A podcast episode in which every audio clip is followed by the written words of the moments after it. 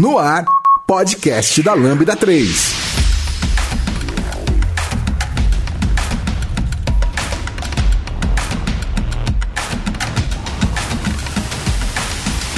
Oi, eu sou o Caio e esse é o podcast da Lambda 3. Hoje nós vamos falar sobre desenvolvimento em iOS e macOS. Aqui comigo estão Mude, Lucas Teles. E hoje nós temos aqui não só desenvolvedor, mas também host de podcasts, Guilherme Rambo. Fala aí, Gui. Olá, pessoal, beleza? Eu sou o Guilherme Rambo, mais conhecido como Rambo, Mr. Rambo ou qualquer variação dessas. E eu sou desenvolvedor iOS no Peixe Urbano Grupom Latam e tenho também o podcast Stack Trace. Não esqueça de dar 5 estrelas pro nosso podcast no iTunes, porque ajuda o podcast a ficar em destaque. Também não deixe de comentar esse episódio no nosso post do blog, no Facebook, SoundCloud e Twitter. Agora nós também estamos no Spotify. Se preferir também, mande um e-mail para a gente no podcast.lambda3.com.br. Este podcast é produzido pela Lambda 3. Somos uma empresa apaixonada por tecnologia que pode ajudá-lo em seus maiores desafios. Somos um grupo de pessoas especializadas em tecnologia web e mobile, seguindo modelos eficazes de entrega e gestão que fazem a diferença no seu produto ou serviço. Nosso grupo de pessoas consultoras em desenvolvimento e DevOps ajudarão sua empresa a tirar proveito das práticas mais novas de gestão e governança. Entre em contato conosco pelo site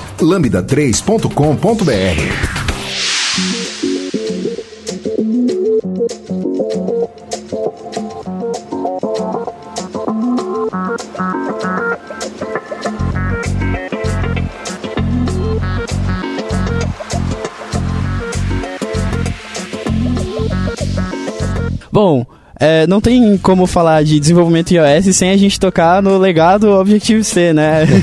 O que, que vocês conhecem do Objective-C? O que, que vocês acham da linguagem? O que, que vocês acham do ambiente? Colchetes. Resumiu bem. é, eu acho, eu acho meio estranho, viu? Quando eu sou desenvolvedor mais com Xamarin e aí quando eu fui mexer com iOS para fazer bind de biblioteca e tudo mais, como eu só tava codando em C Sharp, quando eu fui mexer nele eu achei bem estranho. Sim, eu acho, pensei que ia ser uma versão diferente de C++ e eu me surpreendi bastante. Assim, eu falei, caraca, o que, que é isso? Positivamente é. ou negativamente? É, eu acho que começou negativo, mas depois eu até comecei... Quando eu comecei a entender, assim, começou a fluir, eu achei até legal toda a ideia de como Síndrome de Estocolmo. Talvez seja, talvez seja. Eu gosto de Lisp, né? Então parênteses pra mim não é um problema. É, o Teles não é parâmetro. então, eu, eu, brinco, mas na verdade eu gosto de Objective-C. Eu comecei a programar em iOS, macOS, enfim, com Objective-C, porque o Swift foi lançado em 2014 e, e eu já era programador iOS há um tempinho. Uh, não profissionalmente, né? Mas já, já brincava é como você falou, ele foi inspirado no, no Lisp e no Smalltalk, se eu não me engano. Então ele tem essa coisa de você mandar uma mensagem para um objeto em vez de você fazer chamadas de métodos e funções, como a maioria das linguagens tradicionais trabalha. E, mas acho que o que faz a diferença mesmo na, nas APIs são as APIs que, que são muito longas e verbosas, né? Então o pessoal se assusta um pouco às vezes com o nome de método, nome de classe, enfim.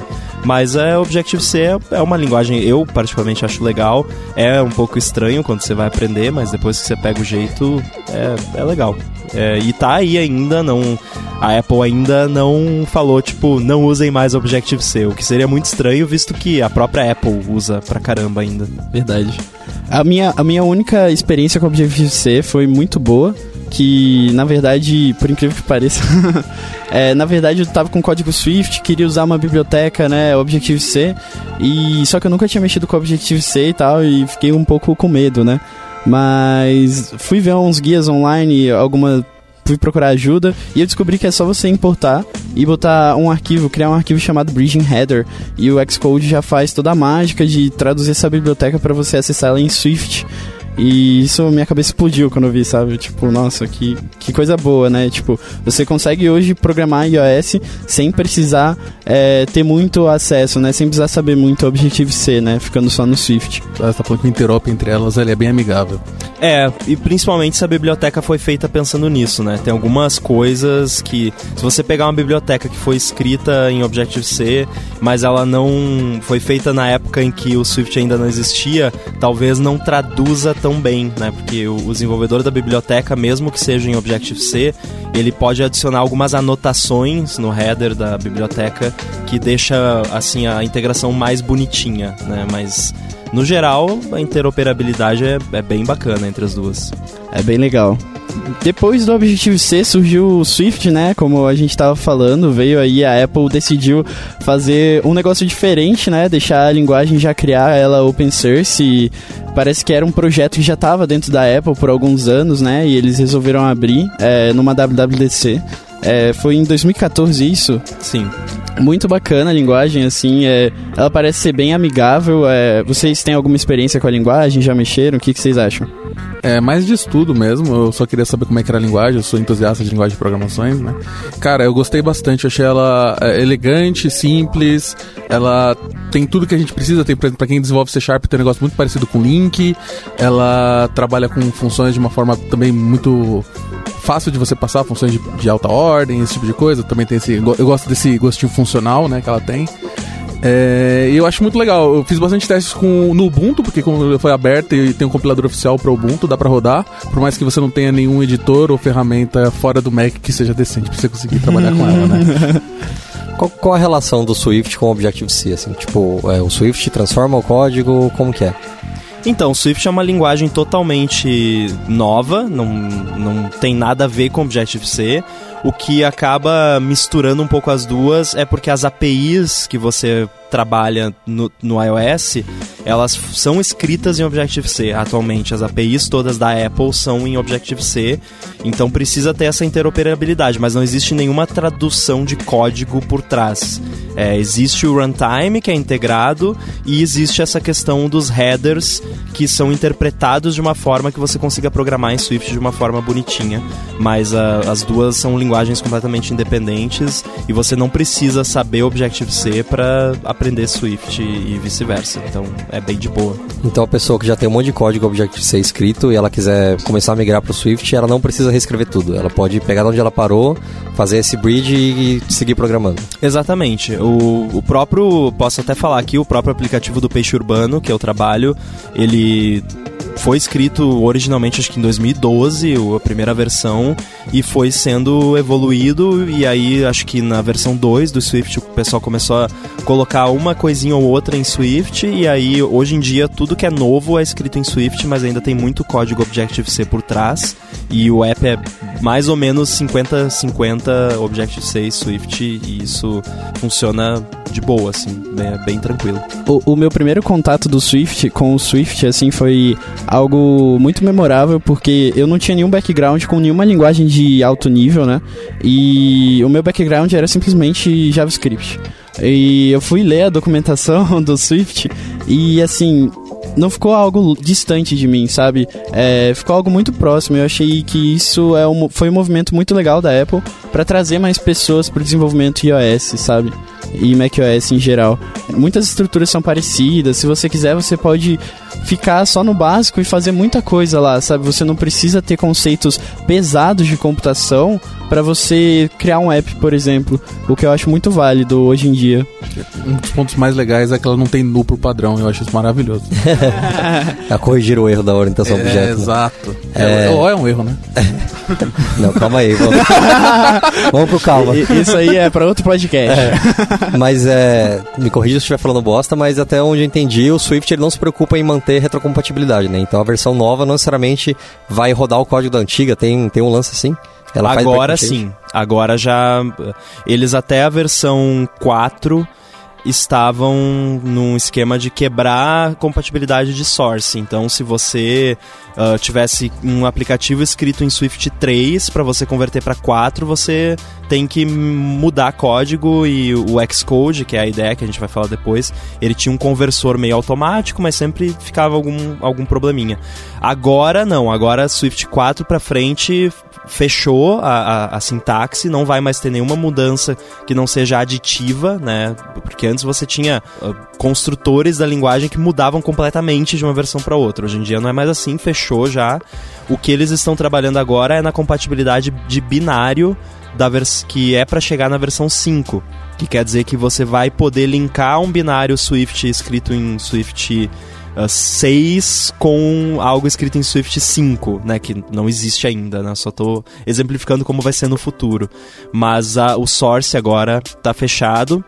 O que acontece é se, se você tem um app iOS, por exemplo, e você vai converter de Swift 4 para Swift 4.2, algumas APIs do iOS mudam, né? Muda o nome de um label ali no método, muda um, um tipo que antes era tudo junto e agora é, tem um ponto, é, mas mudanças bobinhas, assim, que em, em 20 minutinhos ali num projeto grande, uhum. você consegue, com o conversor automático, resolver tudo. Então tá bem mais tranquilo agora. É, eu tenho umas dúvidas para ficar bem claro pro pessoal que tá ouvindo. Então, basicamente, Swift gera binário. E ele não gera só binário que vai rodar só no macOS ou no iOS. Não. O Swift é uma linguagem que foi construída para ser uh, compilada, né, primeiro, mas ela tem o, o REPL também, que você pode abrir no terminal e rodar como se fosse Python, mas ela não é uma linguagem interpretada, é uma linguagem compilada e ele pode ser compilado para Mac, iOS, WatchOS, todos os OS da Apple, que é tudo iOS, depois a gente pode comentar mais sobre isso. E para Linux também, para acho que já tem tem para Raspberry Pi já. Uh, eu estava fazendo umas brincadeiras lá em Raspberry Pi. Tem para acho que BSD também. Então dá para compilar para qualquer coisa. Até tinha até um projeto para compilar Swift para Arduino. Eu, eu vi um para tem o Swift for Windows. É, não funciona. Um pequeno detalhe. eu, eu, fiquei pistola porque o, o compilador abre uma janela do Windows para você fazer. Ele não tem um CLI. Eu fiquei olhando para aquilo e falei, por que, que vocês fizeram isso, cara? Mas é, tava bem beta, eles estavam querendo andar. Parece que em algum momento a gente vai ter Swift no Windows também. É, eu fiquei sabendo que o Sharecuts, o site Sharecuts foi escrito em Swift como que foi essa experiência de escrever é, uma API web, né, e não um, um aplicativo usando Swift? É, isso foi bom você lembrar, tem, tem mais esse detalhe. Como você pode compilar Swift para Linux, e 99% dos servidores por aí são Linux, você pode fazer o deploy de uma aplicação Swift para um servidor que vai servir uma API, um site, enfim. E já existe uma comunidade muito ampla e muito ativa de Swift no, no servidor. Uh, o projeto mais, uh, assim, evoluído, digamos assim, é o Vapor, que é um framework para, imaginem um, um, Rails, só que para Swift, né? E ele tá bem legal e o Sharecuts foi feito nele, sharecuts.app, que é um, um site que eu criei. E, cara, é é interessante porque o, o Swift tem algumas características que tornam ela uma linguagem muito boa para servidor, principalmente a questão da, do, do, do type safety que ajuda você a evitar problemas de runtime. Então o Sharecuts nunca deu crash. Tipo, o, Sensacional. O, o, binário lá que fica rodando, que é o, o serviço que, que. Daí tem o Nginx na frente e tudo mais, mas enfim, tem o appzinho lá que tá rodando que é o Sharecuts. Ele nunca deu crash. Ele só reiniciou quando eu reiniciei para fazer deploy. Isso é, é uma coisa legal, né? Quem já trabalhou com PHP, enfim, outras linguagens uh, que são menos fortemente tipadas, você às vezes tem esses runtime exceptions que simplesmente o negócio dá crash porque você fez alguma besteira, né? Como o compilador do Swift é bem chato, ele não deixa você fazer besteira. Undefined is not a function? Nunca aconteceu. Se tivesse nu, com certeza seria crachado.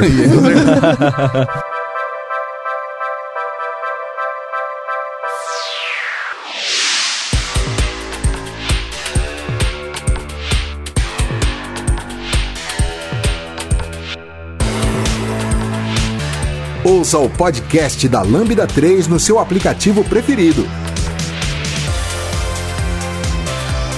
É, bom, não tem como a gente mencionar, né, todo esse poder que o Swift traz sem a gente comentar do ambiente de desenvolvimento, né? Principalmente porque acredito que trabalhar fora do Xcode com o Swift não seja algo muito prazeroso, né?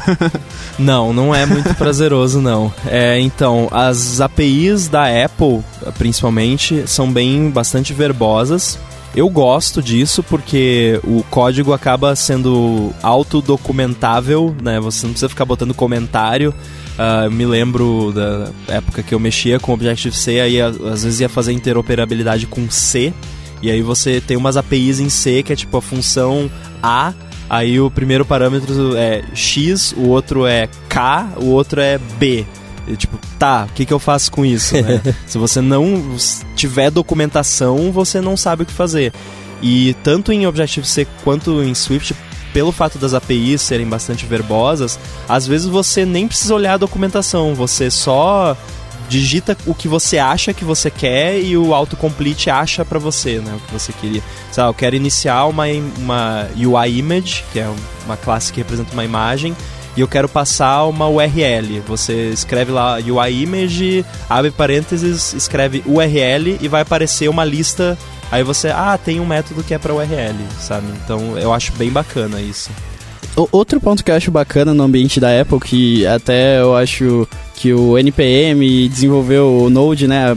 A galera do Node pegou isso um pouco emprestado, são as dependências, né? O que você acha do, do é, CocoaPods, né? Qual a sua relação com ele? Você usou ele quando você fez esse projeto para web? Qual é a sua opinião sobre ele?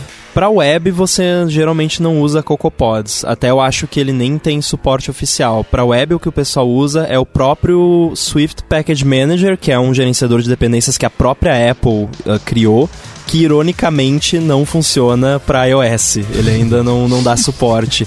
Mas no servidor e quando o pessoal faz uh, coisa para linha de comando, o pessoal usa muito o Swift Package Manager. O CocoaPods foi criado para ser tipo um bundler, só que para iOS, Mac, enfim. Então você cria ali um, um pod file que é em Ruby e aí você define quais as dependências. Ele tem um repositório central que ele pega as dependências e faz a resolução das dependências e coloca no seu projeto. Eu não gosto muito do CocoaPods porque ele faz com que você tenha que compilar as dependências junto com o seu projeto. Então, ele vai criar um workspace do Xcode, que é como se fosse um conjunto de projetos, e vai colocar o seu projeto lá dentro, mais um segundo projeto do CocoaPods com todas as suas dependências. Então, toda vez que você for compilar o seu projeto, ele vai compilar todas as dependências, e isso pode demorar. Então, eu particularmente gosto de usar o Carthage, que é uma, um outro gerenciador, e ele já pré-compila as dependências. Então tem vantagens e desvantagens. Uma desvantagem é que você não consegue, por exemplo, colocar um breakpoint dentro de uma dependência, porque ela já está pré-compilada. Mas é raro você precisar fazer isso e o tempo que você ganha de compilação é enorme. Um dos problemas do Swift, que a gente pode citar aqui, que está ficando melhor a cada, cada nova versão, é o tempo de compilação. Quando você tem um projeto muito complexo, pode demorar a compilação falando sobre os package managers, é, você comentou do Cartage, ele tem o próprio repositório e ele é separado do que o CocoaPods usa? O Cartage, ele é descentralizado, por isso que eu gosto dele. Hum. Eu gosto de coisas descentralizadas. então, uh, o, você tem, por exemplo, uma biblioteca no seu GitHub, aí tem é um checkbox que você marca lá no Xcode que diz que o, o target do seu projeto é compartilhado. E aí você coloca ele no GitHub e só pelo fato de você ter marcado esse checkbox, o Cartage consegue ler o seu repositório, achar o target, ele lê o projeto, ele vê qual é o, o a versão do iOS que, que, é compatível, vê, aí você pode também ter um arquivo dentro do seu projeto se a sua dependência tiver dependências, você define lá também. E você pode também oferecer já uma distribuição da sua dependência pré-compilada porque se, se, você não oferecer, na hora que eu der o comando lá do cartage, é cartage update, que aí ele vai baixar todas as dependências, aí ele vai compilar na minha máquina. Uhum. Você pode oferecer já compilado, então ele nem vai compilar nada, só baixa a versão que você quer e acabou. E você versiona usando tags no, no Git.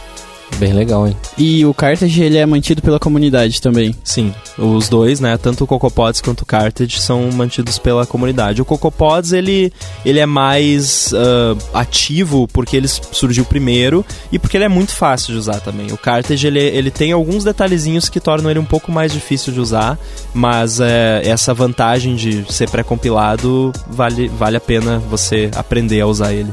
E ele funciona com Objective-C ou Swift? Funciona com ambos. O, o CocoaPods e o Cartage funcionam com as duas linguagens. É, esse, esse negócio de gestão de pacotes é sempre é, complicado, né? A gente tem, apesar de toda linguagem precisar disso, é um problema que até hoje a gente não resolveu ainda, né? Tanto o Node Models massivo, assim, né? O, o, o Nuget também, né? Que...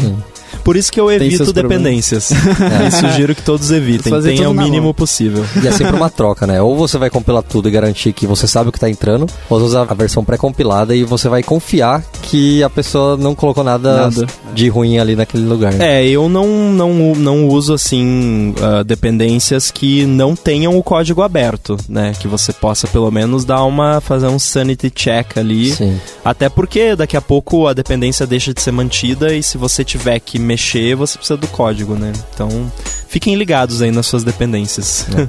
Fica de oh, pra qualquer linguagem, né? É. Ah, não, se for JavaScript, bota. pode o pad left lá. Pode botar a internet inteira no seu projeto. É o que acontece já, como é, assim. Esperar é. minutos.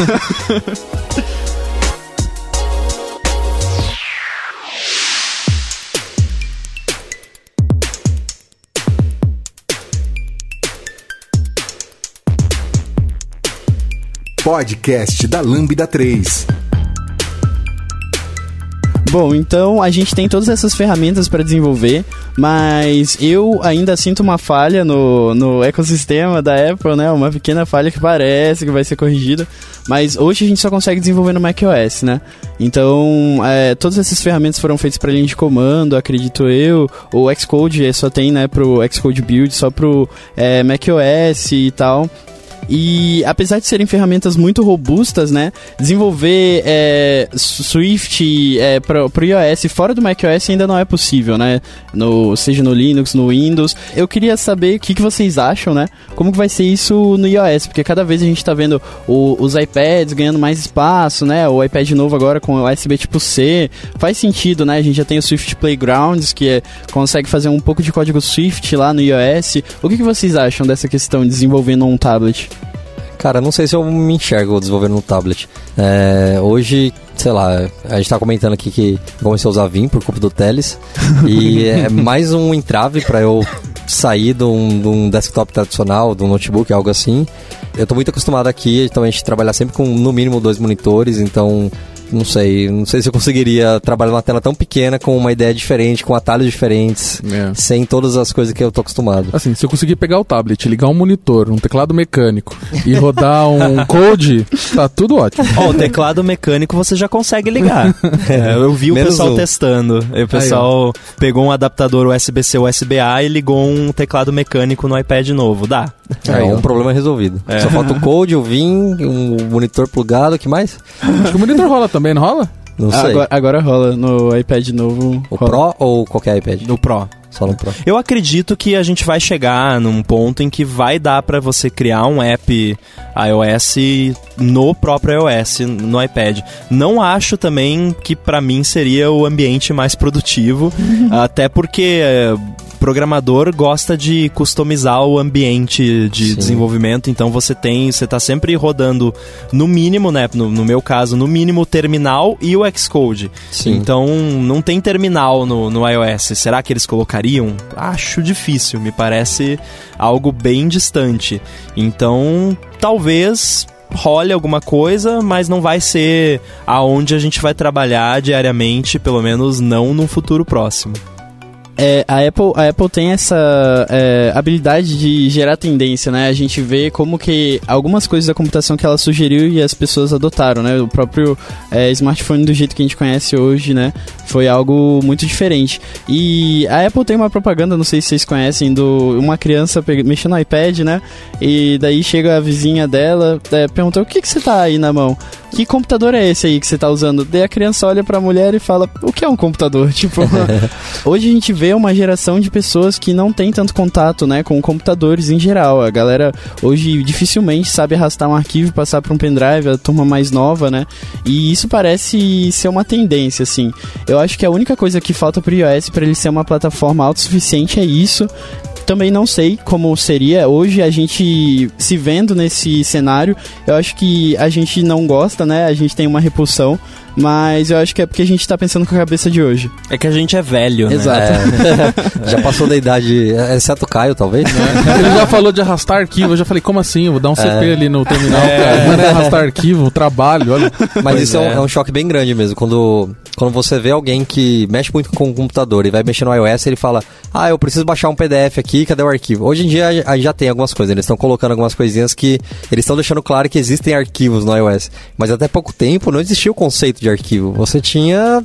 Se aquele PDF ele não é válido por si só, ele não é um arquivo. O arquivo você não faz nada com o arquivo. Se não tiver um leitor de PDF, aquele arquivo não serve pra nada. Então, o iOS tinha muito isso, né? Ele, ele tentava esconder essas complexidades, né? Que pra gente já era ok, mas pra quem não mexe com computador, aquilo é completamente bizarro, né? Tipo, eu tenho um negócio aqui, sei lá o que, que é isso, não sei onde eu abro isso, não sei pra nada. Na verdade, o grande desafio que eles têm é, é o de expor essa complexidade pra quem quer, tipo a gente, sem prejudicar a experiência de quem não quer e não entende, né? Sim. Então, se você é, quase que tinha que ter um, um modo expert lá pra você ligar. Developer Mode. Developer Mode. Você é. ativa igual no Android, apertando 10 vezes num botão aleatório. Isso ia ser bem legal. Na verdade, até tem, né? Mas ele não libera muita coisa, só Sim. libera um, um painel de preferências lá. Então, assim, é, é algo que eles vão ter que eventualmente pensar em fazer. E tá rolando agora um debate muito grande na, na comunidade Apple sobre ah, ah, conseguir trabalhar no iPad.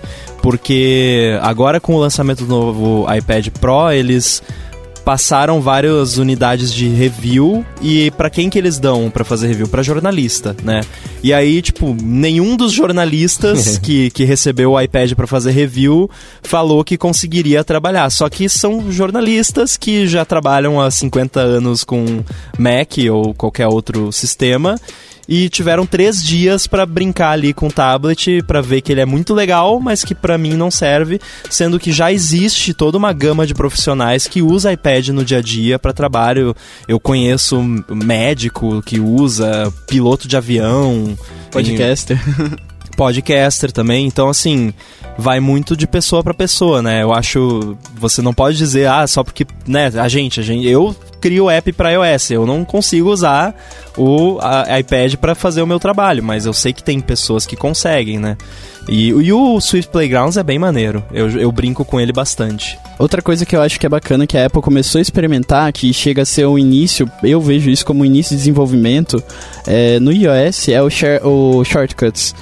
O atalhos da Siri, né? Que, poxa, é uma forma muito fácil de você desenvolver, automatizar é, é, fluxos de forma visual, sabe? Então, ao mesmo tempo que é um- uma parada para um desenvolvedor, para uma pessoa mais pro, é uma parada mais amigável para uma pessoa que não tem tanto conhecimento, né? Você tem acesso ali até SSH, você consegue fazer lá, rodar scripts em Python no seu iOS. Então, eu acho que o futuro vai ser. A, a gente não tem muito pra onde escapar, eu acho que isso vai acabar chegando. É, eu conheço pessoas não técnicas que conseguem pegar e consumir uma API em JSON usando o Shortcuts, né? E eu fui brincar de, de fazer isso e pra mim eu achei super complicado, porque a gente pensa de outro jeito, né? Sim, sim. Então ali você tem que arrastar um bloquinho, ah, baixar conteúdo da URL. Aí bota embaixo, obter dicionário da URL. Dá vontade de jogar É, pra cima e pegar é, o Mac. ah, ca- cadê, o, cadê o meu Xcode? Então, mas pra pessoas que, que não são programadores, isso é fantástico, né? É, eu acho que é uma adição que demorou pra vir, assim, né? Era um dos quesitos que eu via as novidades do iOS e há um tempo eu tava meio desanimado, assim, eu, tipo, cara, não tem nada muito de é, especial. Ao longo do tempo eu vi, eu, eu, eu sempre achei o Android muito ruim, assim, e eu vi ele melhorando muito, ao ponto que eu tava olhando e falando, cara, o Android ele te dá uma liberdade que nós como programadores a gente quer ter essa liberdade e o iOS demorou muito pra ir nesse caminho, né? Sim.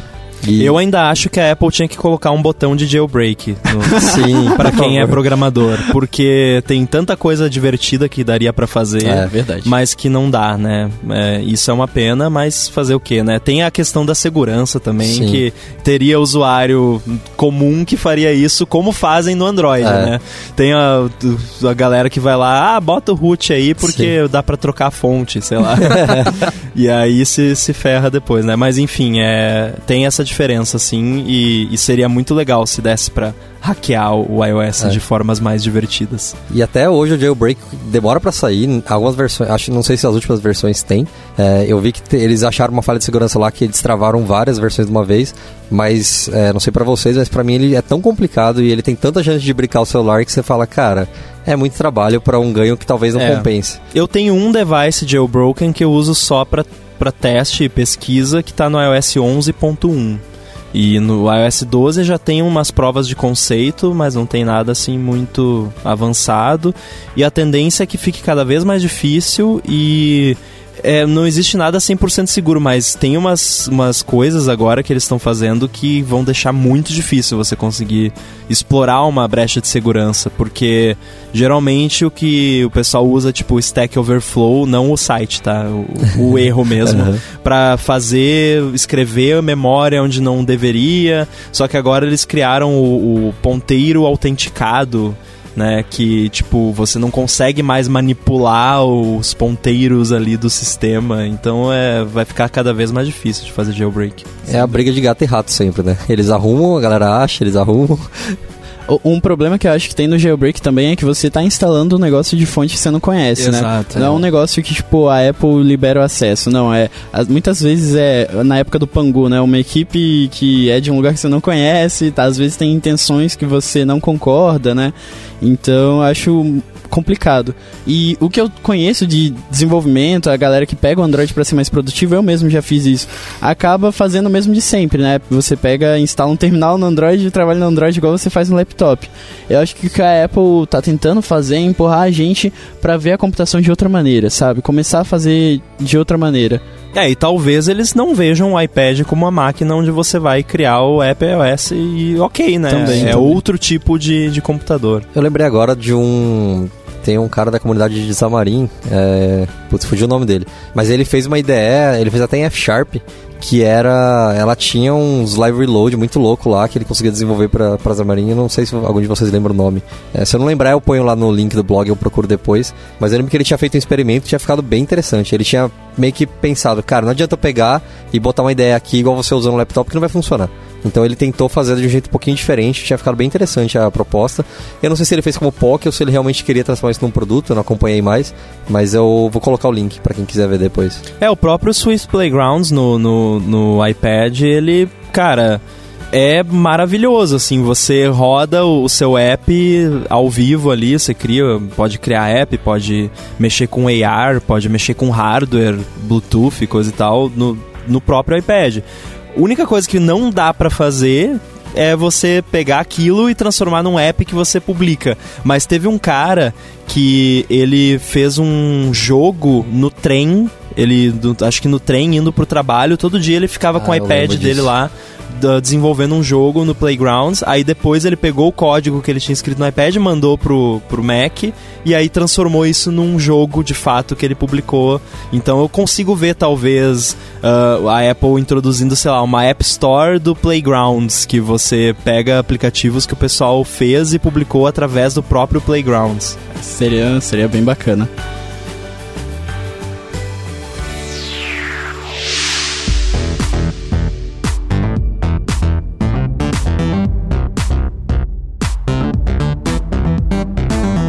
Entre em contato pelo site lambda3.com.br. Bom, além desse Playgrounds, né, que mudou muito o conceito de desenvolvimento no, em um tablet, né, a gente tem outras coisas, da, problemas mesmo, né, da ciência da computação que a Apple simplesmente é, resolveu, né. Uma coisa que a gente não tinha antigamente, e a Apple acho que trouxe essa tendência, foi de updates, né, distribuir os updates desde o, dos primórdios lá, no- nos primeiros iPhones, ela começou a fazer isso, funcionou muito bem e funciona muito bem até hoje, né. É, quando tem uma atualização, é, no dia seguinte todo mundo é, que quer atualizar tem o seu dispositivo atualizado. Dificilmente tem, existem problemas nesse processo, né? é, é, que assim, a, a gente também. é, a Apple, ela tem um problema que ela não consegue produzir para atender a demanda, né? É um- a, a primeira empresa que tem um problema bom. Problema bom. Exato. Então, imagina que, tipo, existem bilhões e bilhões de pessoas com, com iOS, né? Bilhões e bilhões de pessoas com iPhone, com iPad, etc. Então, mesmo tendo toda essa galera, ela consegue distribuir assim de forma, é, eu diria mágica, sabe? É muito bacana isso que eles fazem, assim. É, eu gosto, eu falei, né, do, do, do update não dá problema porque o meu Apple Watch foi bricado por, por um update, mas assim, foram, sei lá, cen- eu vi relatos de pelo menos centenas de pessoas que tiveram um problema, só que tem, tipo, milhões e milhões e milhões de pessoas, então se 0,02% tiveram um problema, que é uma porcentagem minúscula, ainda assim é muita gente, né? Por isso é um problema que a Apple tem, porque qualquer probleminha, por menor que seja, se afetar uma porcentagem mínima dos usuários, é muita gente, né? Então, eh, mas apesar disso, eles se saem bem. Teve um exemplo que, que a, a gente comentou, que é o do APFS. A, a Apple migrou o sistema, o sistema de arquivos do iOS, acho que foi na versão 10.3 que entrou. Tipo, você atualizou o seu iPhone, ele trocou o sistema de arquivos e você nem percebeu. E ela fez isso para todos os iPhones e, tipo, ninguém teve problema. Quem estiver ouvindo deve ter pensado agora. Nossa, eu não sabia disso.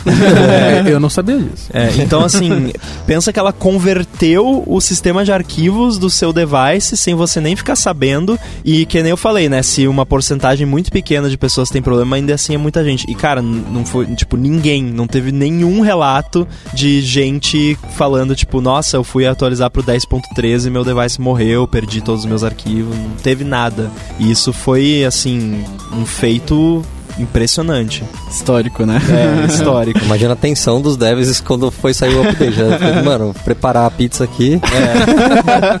Aí, ma- se você está curioso, você que está ouvindo está curioso para saber como que eles fizeram, é, eles tiveram uma sacada que não é nova, na, né, mas acho que na- nessa escala nunca tinha sido feita. Num update anterior, eles faziam a migração, só que faziam tipo um dry run, só para ver os problemas que iam dar. E aí eles iam coletando os erros e mandando, né, para eles lá pros, pros analytics deles e foram corrigindo. Então, quer dizer que eles já tinham feito isso antes, já sabiam tudo que podia dar de problema e já tinham previsto, né? Então, por isso que na quando foi para valer não deu problema.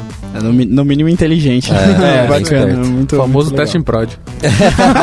Isso foi um teste em produção. Foi de fato foi um teste em TDD, produção. teste depois do deploy. Isso, perfeito. O WatchOS ainda, eu concordo com o Gui, eu acho que ele ainda não tá é, preparado, sabe? O update dele ainda é meio estranho, é dentro do aplicativo, se você não ficar olhando, às vezes ele não atualiza. Demora. Muita gente brinca, é, demora.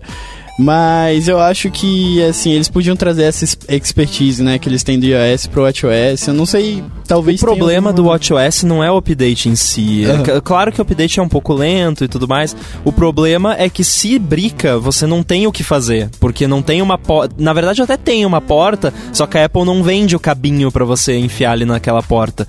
Então, o, o- tipo, iPhone de vez em quando dá algum problema na atualização, que brica, que não liga mais. Você bota ele em DFU, conecta no iTunes, reinstala o sistema, restaura o backup e acabou. Em, em uma hora você tá com o seu iPhone de volta. Mas com o seu Watch, ferrou, né? Não tem o que fazer, tem que levar na Apple e pedir outro. Além disso, o- outras coisas que a Apple fez, assim, para ciência da computação que eu acho muito importante é in- in- incentivar o machine learning, incentivar é, AR, sabe? Que eu acho que são coisas super importantes que a gente ainda tá arriscando a superfície. E a Apple tentou, né, criar os padrões, ela até criou um padrão junto com a Pixar. Eu não me lembro o nome agora, mas a gente deixa aqui no post. É, eu acho esse tipo de iniciativa muito bacana, ainda mais pra gente já começar a aprender a criar as coisas para um futuro próximo, né? Que a gente tenha isso mais disseminado. A Apple tem duas bibliotecas muito famosas, né? Que é o CoreML e o ARKit. Você já usou essas bibliotecas? Qual, algum de vocês já usaram? O que, que vocês acham da biblioteca? Eu fiz uma POC bem simples quando o, eu tava usando as coisas do Azure, que ele tem lá a forma de exportar para CoreML. Acho que foi o primeiro que ele tinha feito para exportação. E eu fiz um testezinho com o Xamarin mesmo, só para para ver como é que tava esse fluxo de eu exportar e conseguir rodar offline no, no próprio iPhone, mas não passei disso. Eu usei já, não, eu não tenho nada assim em produção que esteja usando no momento, mas eu tô sempre estudando e eu tenho uns planos aí pro, pro meu aplicativo e para um outro app que eu tô fazendo que não posso falar aqui, mas é que usa Core ML. AR eu ainda sou um pouco cético, eu acho que AR só vai fazer sentido quando tiver óculos que você usa Apple Glasses, alguma coisa assim, porque no celular ou no tablet eu acho meio inútil. A experiência meio ruim. É. Ainda. Não, não 100% inútil. Tipo, por exemplo, o lance do Measure, de você poder usar para medir coisas, eu acho bem legal. Até eu fiz uns testes e ele é bastante preciso até. Mas uh, esse lance que a Apple fez com a Pixar foi bem legal. Eles criaram um padrão que também não me lembro o nome, que é de um, você arquivar um modelo 3D com textura e tudo mais num arquivo só. E inclusive eles criaram um padrão web também, que se eu não me engano tá na W3C, já é um negócio oficial qualquer site pode colocar um, um, um, objeto desses no site e aparece um iconezinho de, de AR que você toca, ele abre a câmera do celular e você pode, por exemplo, se você está olhando um, uma página de um produto que é uma mesa, você consegue ver a mesa na sua casa. Isso num site, né? Na web mesmo, não precisa nem ter um aplicativo para isso. Eu achei isso bem, bem legal e, e, já tem algumas lojas, acho que a, a IKEA já adotou isso. Tendência é que mais uh, lojas adotem. Imagina e... quando a Amazon adotar, ó. Aí, aí vai ser legal. Então é, é, é bacana esse, esse padrão que eles criaram. E o Core ML, ele tem essa questão da, da praticidade, de ser muito fácil de você usar e tem a questão legal da privacidade também de você fazer tudo no device, que é algo que a Apple tem feito já há muito tempo. Na verdade, é, é o, o ideal para a maioria dos casos, né? Nem sempre dá para fazer, mas é, é o ideal para a maioria dos casos tem também agora o Create ML que eles criaram, que aliás é curioso que a, a API do Create ML ela é só Swift, então é a primeira API que a Apple criou que é só Swift, porque você não vai botar ela no seu app. Você, o jeito que você treina o model com CreateML é assim, você cria um playground no Swift, no, no Mac, no caso, não no iPad, acho que não funciona no iPad ainda. Aí você faz umas chamadas de API lá e aparece uma interface dentro do Playgrounds que você pode arrastar fotos, por exemplo. Ah, eu quero treinar um classificador entre gato e cachorro. Aí você arrasta as fotos de gato numa caixinha, de cachorro na outra, aperta um botão lá, ele treina e te dá o, o arquivo uh, CoreML lá que você pode usar. Que é um, bem bacana, porque eles resolveram a questão de usar o modelo, mas agora eles precisam resolver a questão de você criar o modelo. Que acho que é onde está a complexidade Exato, fato, né? exato. E tem um detalhe bacana que eles têm uh, um modelo de aumentar o seu modelo de dados. Então você vai treinar ele com, sei lá, 100 fotos de gato e 100 fotos de cachorro. Só que eles já têm um core pré-treinado para várias classificações de todos os tipos de coisa e eles vão usar esse modelo deles para aumentar o seu modelo. E isso vai fazer com que você consiga uh, criar um modelo para treinar eh, entre gato e cachorro, por exemplo, e em vez dele ter 100 megabytes de tamanho, que é meio impraticável você botar no seu app, ele vai ter tipo 15 kbytes de, de tamanho, porque esse modelo da Apple já está no sistema e ele é usado para aumentar o seu modelo. E isso é, achei muito bem bolado e, e funciona. E é realmente, é tipo, é de 100 mega para 15 kbytes. É absurdo o que você ganha de espaço. É, é, legal porque a Apple, mesmo tendo todas as questões de privacidade e não colher né, os dados do, da, das pessoas mesmo, né? Ela continua investindo muito forte e cada vez mais inteligente, eu diria, em é, inteligência artificial e machine learning. Me permite só fazer uma correção, senão vão claro. nos xingar depois. Né? não é que a Apple não coleta dados dos usuários. Eles coletam tanto quanto muitas outras empresas, talvez menos, né? Não, mas assim, o, a diferença é que eles não distribuem esses dados para terceiros e eles não ficam fuçando nesses dados para fazer publicidade para você, né? Coletar eles coletam. Na privacidade, né, que é. É, mas eu, eu acho isso muito bacana, assim. E eu acho que ainda tem alguma coisa aí, sabe? É um parênteses geek aqui. é, e, eles, nos últimos dispositivos que eles lançaram, eles aumentaram muito a capacidade de machine learning, né? Eles botaram uma, um chip específico para isso. E, assim, eu sempre vejo a linha que eles lançam, né? tá sempre preparado pro próximo iOS, não o iOS que a gente tem no dia, né? O e... iPad Pro atual, ele foi feito para iOS 13. Total. Sem dúvida, sem dúvida. Eu tô, eu tô ansioso com isso, vendo que o iPhone 10 e 10S não tem tanta diferença, né? Que o 10S foi é, feito justamente para trabalhar com essa questão de inteligência artificial e machine learning. E eu tô esperando que algo venha algo muito bacana para ele no iOS 13, né? Porque parece que a Apple tá aprontando alguma coisa aí meio por baixo, assim, e vai fazer ele ser o diferenciado do iPhone 10. Pelo menos eu espero. é, a capacidade de processamento dos devices mais recentes é absurda. E no iPad Pro ficou mais absurda ainda. Ele ele tá em benchmarks, ele já tá pau a pau ali com o MacBook Pro mais top que a Apple vende. Uh, o pessoal da Intel deve estar tá bem nervoso. Armin no Mac.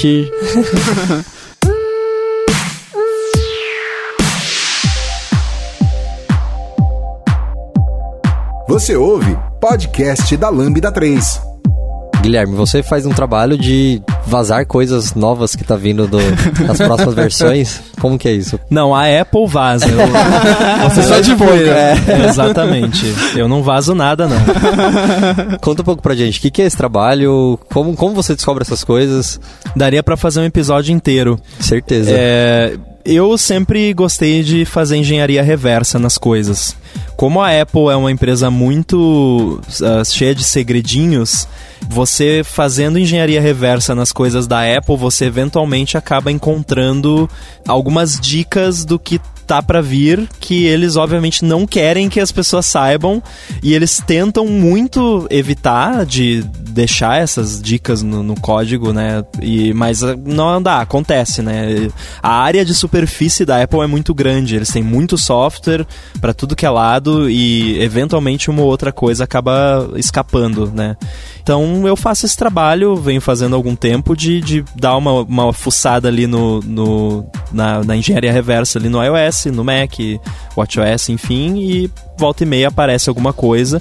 E hoje em dia eu escrevo para o 95 Mac e quando eu acho alguma coisa eu escrevo lá. É, é, bacana porque a gente vê pela primeira vez um lugar que não faz sentido criar variáveis com nome intuitivo, né?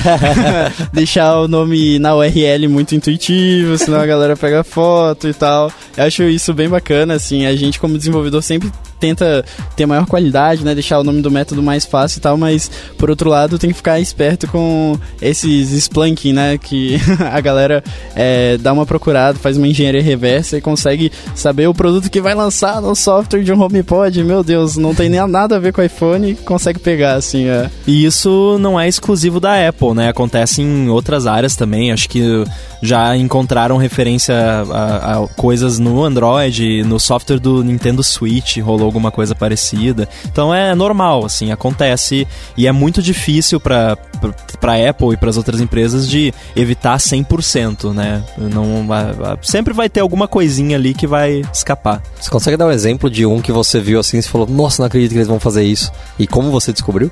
É, eu acho que pode ser o iPhone 10, né? Que no na WWDC foi na WWDC de 2017, né? Que eles anunciaram o, o HomePod e ele ia ser lançado em dezembro de 2017. No fim acabou atrasando, né? Normal. Né? Apple de hoje em dia atrasa tudo. é, ah, Powers. É, ai meu Deus. Agora eu fiquei triste. então eles uh, anunciaram o HomePod e aí em julho, um mês depois da WWDC, apareceu lá no feed de atualizações da Apple um software update pro HomePod. Só que ninguém tinha HomePod, só a Apple tinha HomePod, mas eles botaram lá, tipo, tá aqui, software update pro HomePod. Aí um monte de gente foi lá e baixou, inclusive eu. E a, gente começou a fuçar para ver o que, que ia ter no HomePod, como o HomePod ia funcionar. Uh, não surpreendentemente, ele roda iOS também, né? Uh, o nome, na verdade, é Audio OS, mas, né, é iOS. e, e eu achei um ícone que mostrava a silhueta do iPhone 10, com um recortezinho na tela e tal. E foi um, assim, foi uma surpresa. A galera não gostou da te- a testa dentuça, né? Ah, não, a galera ficou maluca. Nunca que eles vão fazer isso. Aí não só a Apple fez, como todo Tá mundo copiou, mundo, né? É. Todo mundo falou, nossa, que horrível, vamos copiar. É horrível, mas foi a Apple, né? E, e- e eu acho que Splunking, é, é assim, todas as empresas vazam, é, acaba vazando informação, mas eu acho que a Apple é diferente porque as apresentações dela, ela tenta contar uma história. E pra essa história funcionar muito bem, tem que ser tudo muito bem guardado, né? Os produtos e tal. Então, quando a gente vê alguma coisinha e tal, a Apple fica preocupada, a galera fica, ah, não, não é possível, a Apple não faria isso, não sei o quê. Porque é, é uma parte da história, né, Sim, que eles vão Você tem que contar tirar o dia. iPod do bolso do, da, da calça jeans. Exatamente. o MacBook do. Aliás, eu sinto falta É. disso, porque hoje em dia eles gostam muito de usar vídeo, né? e os vídeos são maravilhosos. Eu acho lindos os vídeos que eles fazem, fico babando olhando os vídeos. Mas eu, eu achava legal esse negócio do Steve de tirar do bolso ou subir no palco, assim, um, um negócio com o produto em cima e ficar girando. Ou de se jogar do, do, do- de um negócio numa cama elástica com o MacBook pra provar que o Wi-Fi funciona. É, isso foi engraçado. Foi o Phil Schiller, acho que foi no PowerBook, né? No lançamento do PowerBook, que era tipo o primeiro notebook da Apple com Wi-Fi.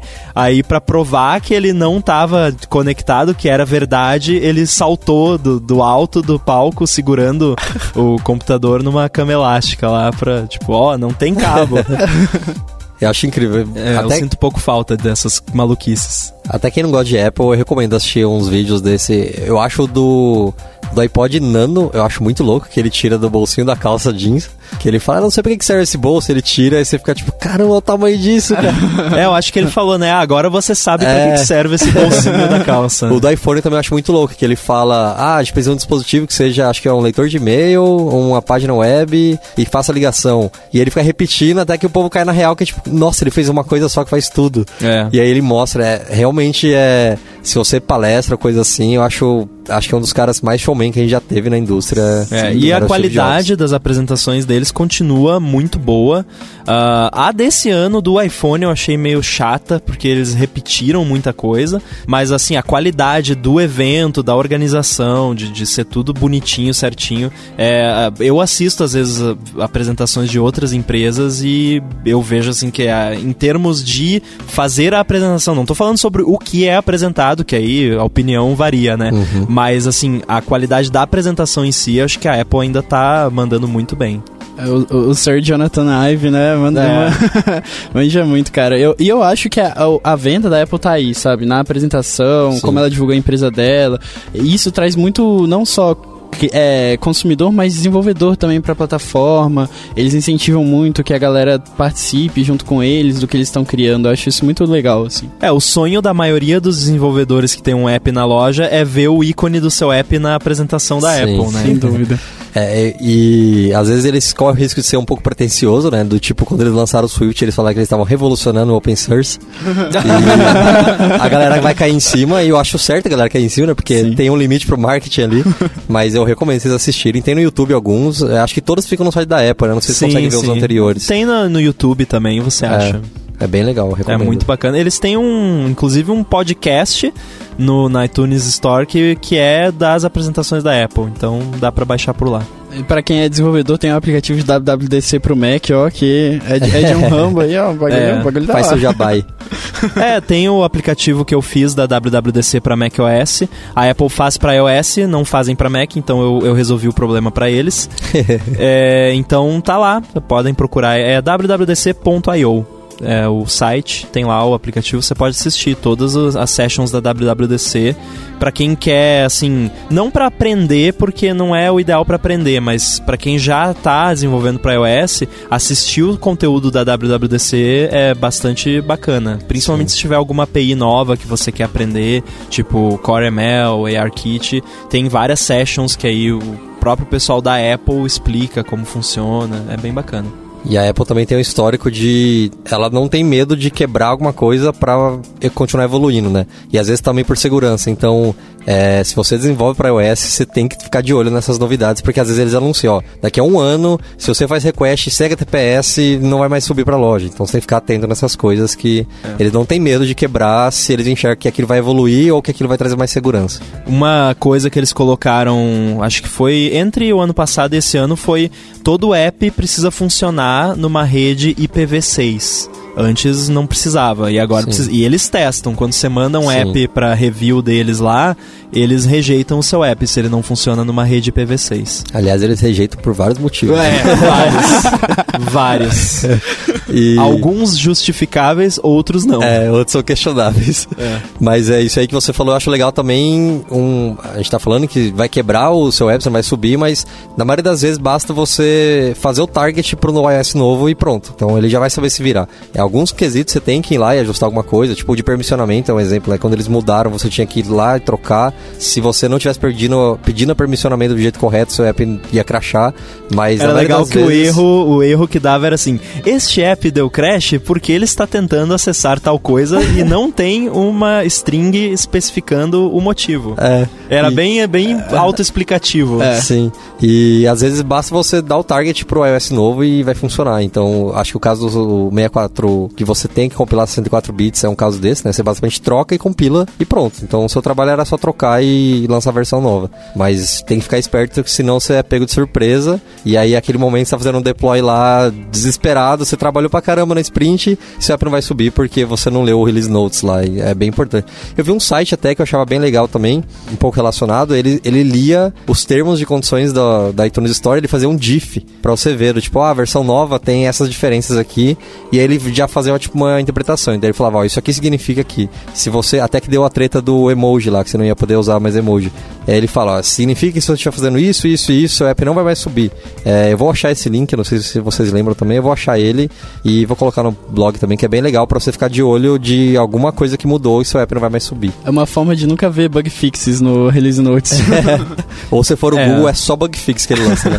Eles sempre são bem. Uh bem bons em avisar, né? Quando vai, vai ter mudança, eles mandam e-mail para todos os developers e tal. Mas é bom ficar de olho sempre. Esse site aí, eu já acessei ele, mas eu também não lembro qual é o site. Mas é muito bom porque ele tem. Tem um outro também que eles uh, fizeram uh, os guidelines da, da App Store, mas em forma de história em quadrinhos. É, for Dummies. É bem divertido. É a versão for Dummies, exatamente.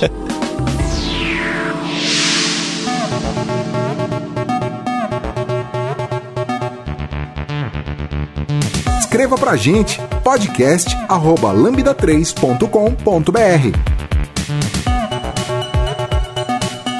eu queria propor uma coisa aqui. A gente falou bastante de desenvolvimento, é, tanto Swift quanto, quanto Objective-C, mas eu acho que para quem quer desenvolver para iOS tem alguns pré-requisitos que talvez as pessoas não saibam, né? Então, vamos pensar assim, se eu ouvi o podcast agora, eu estou interessado em começar a programar para iOS, o que, que eu preciso, quais dicas vocês me dão para começar? Então, para você de fato programar para iOS, você vai precisar de um Mac eventualmente. É a pergunta que a gente mais responde em eventos. é, eventualmente você vai precisar de um Mac. Não precisa para começar, você pode começar com um iPad que tenha o Swift Playgrounds para você aprender o Swift e aprender as APIs da Apple. No Playgrounds do, do iOS você consegue criar um aplicativo se você quiser, você só não consegue publicar ele, fazer ele virar um iconezinho ali na, na sua home screen, mas consegue criar um aplicativo. Nas férias eu, eu fui pra praia e levei só o, o iPad fiquei com abstinência de, programação e criei um, umas besteirinhas lá. É divertido, dá, dá para fazer e para quem tá aprendendo é uma boa. Tem um livro da Apple que é um tipo um guia do Swift que é, explica absolutamente tudo sobre a linguagem. Ler esse livro do começo ao fim não é o, o, que eu recomendo, porque ele é mais um guia, né? Então não é um livro que foi feito para você ler do começo ao fim, mas pega ele, é, é grátis lá no, na, na Books. É, não é mais iBooks, agora é Apple Books. Você pode baixar lá de graça Deve ter versão PDF por aí em algum lugar também. É bom só ver se está atualizado para o Swift 4.2. Uh, ah, você pode também trabalhar com Swift no Linux, só que aí, né, se o seu interesse é desenvolver para iOS, não é tão interessante, mas pelo menos a linguagem você já vai pegando. Bom, Mac, o pessoal sempre fala, né, pô, Mac é caro pra caramba. É caro pra caramba, de fato Você não precisa ter um Mac mais recente, longe disso. É, eu recomendo um Mac que rode a versão mais atual do, do macOS, para você poder usar as APIs mais recentes. Você não precisa nem ter um device, um iPhone ou um iPad, você pode usar só o simulator. Ele tem algumas limitações, mas para começar tá bom. Acho que quando eu lancei meu primeiro app na loja eu não tinha iPhone ainda. Eu não tô bem lembrado, mas acho que eu não tinha ainda. Eu desenvolvi tudo no simulator. A Apple fala que você não deve fazer isso, É. mas eu fiz e. Tem umas diferenças É. também, né? Tem, mas dá, dá pra trabalhar Sim. só no simulator. Eu, no meu dia a dia, não uso. Eu uso o device de verdade mesmo, mas dá pra trabalhar no simulator. Ah, Mac, acho que hoje em dia, qual é o Mac mais antigo que roda o Mojave? 2012? Que é 2012. É, cara, um Mac de 2012 você consegue por um precinho bacana aí no Mercado Livre da vida, qualquer site desses. Melhor do que tudo é que o Mac de 2012, é- ainda o MacBook de 2012 é o que você pode fazer upgrade. Então você pode comprar ele, tipo, com uma spec meio baixa, comprar memória RAM, comprar um SSD, tacar nele que ele vai durar aí longos 5 anos, talvez. É, até pouco tempo atrás eu tava trabalhando num iMac de 2011 e aí de- depois eu vendi ele e troquei por um MacBook Pro de 2015. Aí hoje em dia eu tô com um MacBook Pro novo desse ano, mas eu trabalhei por muito tempo com máquina antiga e é um pouquinho mais lento, mas de boa você trabalha. É, acho que é importante isso que você falou. Tem que rodar a última versão, porque provavelmente você vai precisar. Mas tendo isso, realmente, você pode usar um MacBook antigo, você não vai sentir muito. Muito. Você não vai sentir que aquilo tá te atrapalhando muito. É aquele lance, se você não tem a referência, É, aí é bom, É, né? Se eu, se eu pegar agora, eu tô com o MacBook Pro top 2018, for tentar trabalhar num MacBook Air de 2011, eu vou É sentir, carroça. é, eu vou sentir algum problema. É. Mas se você pega ali, principalmente se a pessoa tá começando, não vai trabalhar com projetos gigantes, né? Vão ser projetos mais simples que demandam menos do computador, então é tranquilo, dá, dá para trabalhar. Eu conheço programadores sênior iOS que trabalham com MacBook Air, que trabalham com, com MacBook de 2013. Então é de boa, dá para trabalhar. Tem a dica do Mac Mini também. É, Também. o MacBook, nos últimos tempos, acho que a tela é uma das partes mais caras. Então, se você comprar um Mini que não tem tela, você não vai pagar esse custo. E ele sai bem mais barato. Então, É, você liga em qualquer monitor, bota É. qualquer teclado, qualquer mouse e corre pro abraço. Até aqui na Lambda a gente tem um Mac Mini que a gente usa meio que servidor de build. Então a gente literalmente roda um agent do, do Azure DevOps nele e a gente builda lá as coisas. Que essa é outra maneira de você poder trabalhar, né? Então você tá numa empresa lá e você tem várias equipes, você pode colocar um Mac Mini, botar um agent lá e deixar ele de build server. Tem servidores na nuvem também, né? Eu conheço o Mac in Cloud, é, que é aquela coisa, você vai perder meio que aquele dev loop, né? Que era tipo, do F5 eu vejo algo rodando, não sei F5 se é no Xcode F5 eu não lembro, mas você aperta lá pra, pra dar o deploy. Command R. Command R ou F5 se você tiver em outra IDE e você perde um pouco desse dev loop, né? Porque ele vai ter que ir lá no... Acho que os servidores ficam todos nos Estados Unidos, então ele demora um pouquinho mais, mas ele te atende. Então, se você tá testando, você quer fazer um MVP pra ver se funciona e você não quer fazer um investimento grande inicial, é uma dica, né? Aliás, fun fact, o Sharecut que a gente falou mais cedo, o deploy dele tá num Mac Mini que fica em Las Vegas, na Mac Stadium. Caramba! É, então... Ah, E aí eu fiz deploy dele no Mac OS mesmo, então é um servidor Mac que tá rodando ele. E o acesso via screen sharing é extremamente f- fácil e eficiente. Parece que você tá usando o computador local, se você tá numa conexão boa, então Uhum. pode ser uma opção também. É o Mac Station que foi anunciado no evento, né? Foi da- comentado, é. Eles têm. Eu acho que eles são o, o maior comprador de Mac Mini do mundo. e, e Mac Pro também, eles têm até Mac Pro. Ô, não, não sei quem é que né, tem cacife pra alugar um Mac Pro na nuvem, porque é caro. Mas o Mac Mini não, não é caro, não. E eu vou fazer a pergunta que muita gente deve estar pensando. E o tal do Hackintosh? Eu ouvi falar que eu posso instalar no Windows. Hum, É, então, dá, né? Dá, mas não vai funcionar tão bem. E tem um problema de Hackintosh, eu não sei como é que tá hoje em dia, faz muito tempo que eu não, não mexo com isso, mas ahn, tem algumas questões criptográficas que você precisa fazer para subir um app que podem não funcionar tão bem num, num Hackintosh ou não funcionar at all, né? E agora que a Apple tá colocando o chip T2 em todos os Macs, eu acho que vai, vai ficar cada vez mais difícil fazer Hackintosh. Vai, vai ser mais uma corrida de gato e rato, Uhum. né? E fora as questões legais, né? Que teoricamente você não pode fazer isso, então. Você não devia, né? é.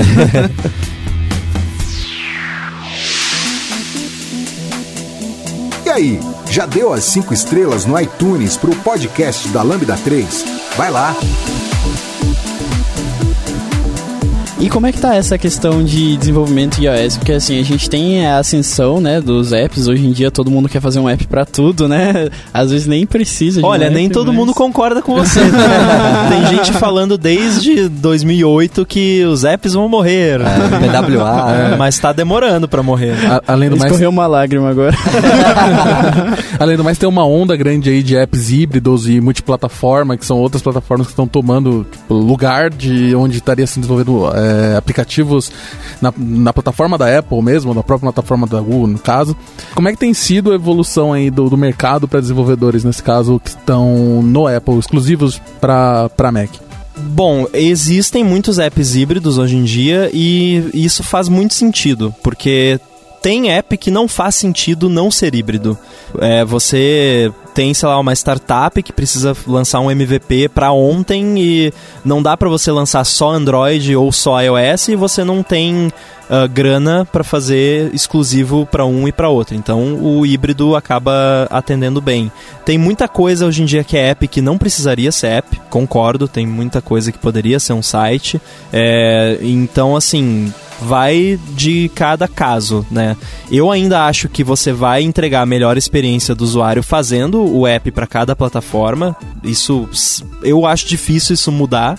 Acho que sempre vai ser o caso, mas vai, né, de, de cada caso. Mercado de trabalho no Brasil para desenvolvedor iOS nativo tem pra caramba, tem muito. Assim, o pessoal talvez pense que no Brasil, porque a maioria das pessoas não usa iOS, né? Obviamente, por motivos que não precisa nem ser comentado.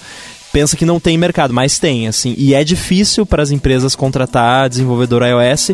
Inclusive, é difícil também contratar desenvolvedor Android. Embora Android seja muito popular no Brasil, é difícil de contratar também. Então, quem tá pensando nisso pra entrar pro, pro mercado de trabalho, eu, eu recomendo. Fazendo um gancho aqui, a gente tá com vaga aberta de Xamarin. Quem não conhece Xamarin, basicamente, tudo isso que a gente falou se aplica. A diferença é que a gente, em vez de usar o Swift ou Objective-C, a gente está usando o C Sharp. Então ele vai gerar um código nativo, ele vai rodar no iOS. Então todas as coisas que a gente comentou do SDK, das APIs, do Core, Core ML, do ARKit, tá tudo lá, tá, é igualzinho, ele só faz uma ponte. E aqui a gente tá com vaga de Xamarin, é o que o Guilherme falou, né? A gente tá com muita vaga e tá bem difícil de achar pessoas aqui. Talvez pro Xamarin até a gente procurou uma pessoa que talvez saiba programar nas duas plataformas, no iOS e no Android. Então tem não necessariamente só da iOS, você vai encontrar vagas para React Native também, que queira fazer para iOS. É, e se você é- tem, tem para todos os tipos, né? Você pode ser um cara que quer ser especialista em, em plataformas Apple, como é o meu caso, por exemplo. Não só iOS, mas Apple Watch também, iPad, Apple TV tudo mais. Ou você pode ser alguém que quer ser mais generalista e trabalhar com Android e iOS, seja com React ou, ou- Android uh, ou Xamarin. Então, você escolhe aí o que você acha mais interessante, né? O especialista, geralmente, ah, o salário é um pouco melhor, né? Mas se você for um cara que manda muito bem no Xamarin, você vai conseguir um, um bom cargo. E tem e não tem só vaga para sênior, tem vaga para júnior também, muita. Então, procure que, que tem. E eu, eu acho válido também pra quem tá escutando o podcast e trabalha com uma dessas tecnologias React Native, é, Xamarin. Eu acho que vale muito a pena entender como é o nativo e trabalhar um pouco com o nativo, sabe? Brincar um pouco. Porque no fundo você tá fazendo isso, só que você tem um monte de camadas de abstração. Às vezes uns- um dos seus problemas no dia a dia, um pouco que você saiba de uma das plataformas, seja Android ou iOS, você já consegue resolver o seu problema. Eu acho muito válido.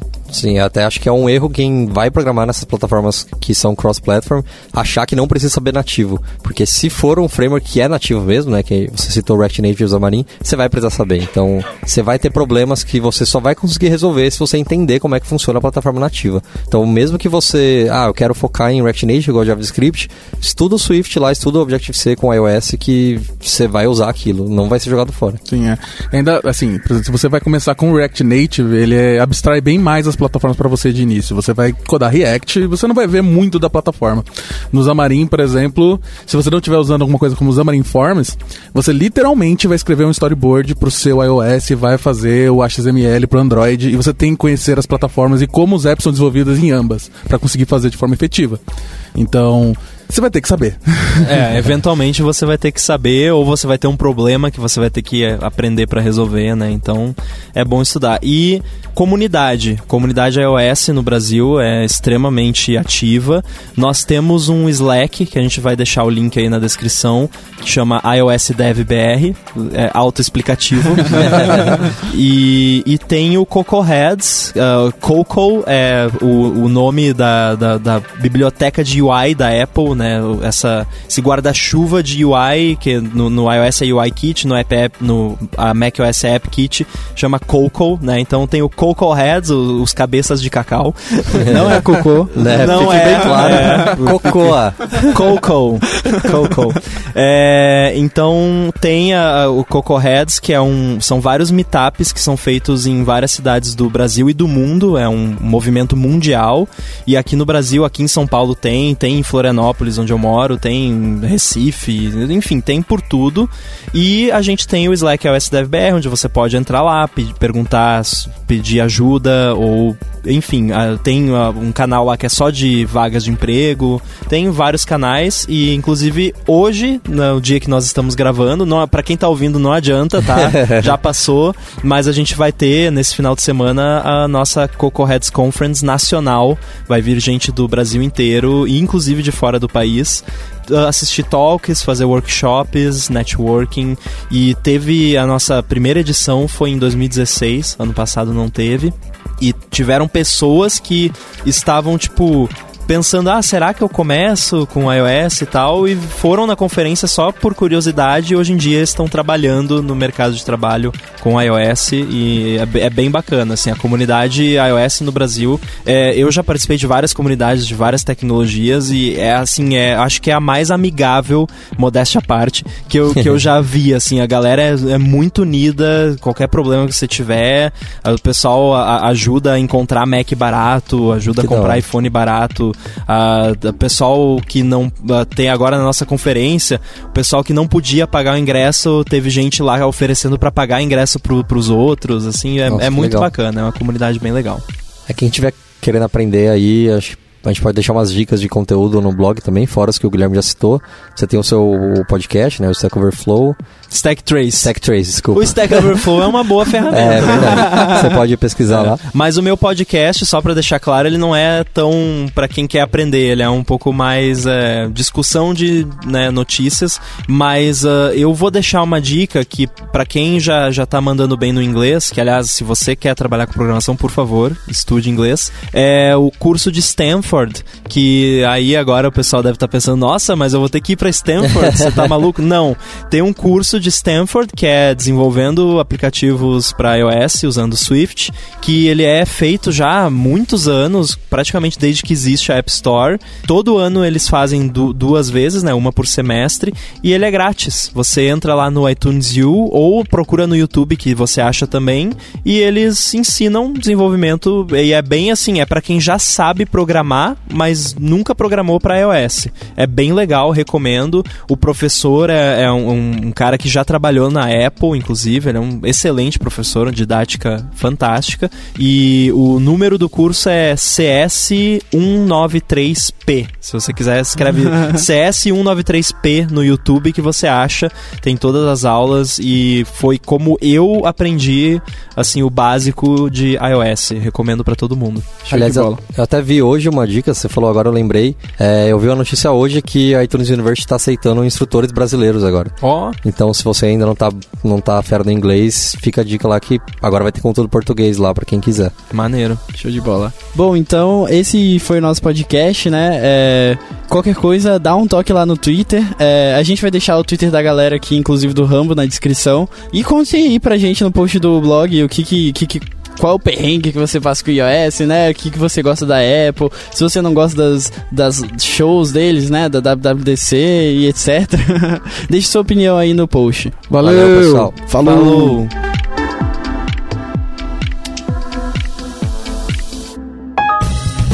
Você ouviu mais um episódio do podcast da Lambda 3. Indique para seus amigos esse podcast. Temos também um feed só com assuntos diversos e outro que mistura assuntos diversos e tecnologia. Toda sexta-feira, sempre com o pessoal animado da Lambda 3. Se você tem um podcast e quer gravar num estúdio legal, nosso espaço está aberto para você. É um estúdio isolado acusticamente, com uma mesa de gravação e microfones profissionais para até cinco pessoas. Tudo de graça. A ideia é estimular o podcast no Brasil. Pode ser sobre qualquer assunto. Fale com a gente pelo e-mail podcast@lambda3.com.br.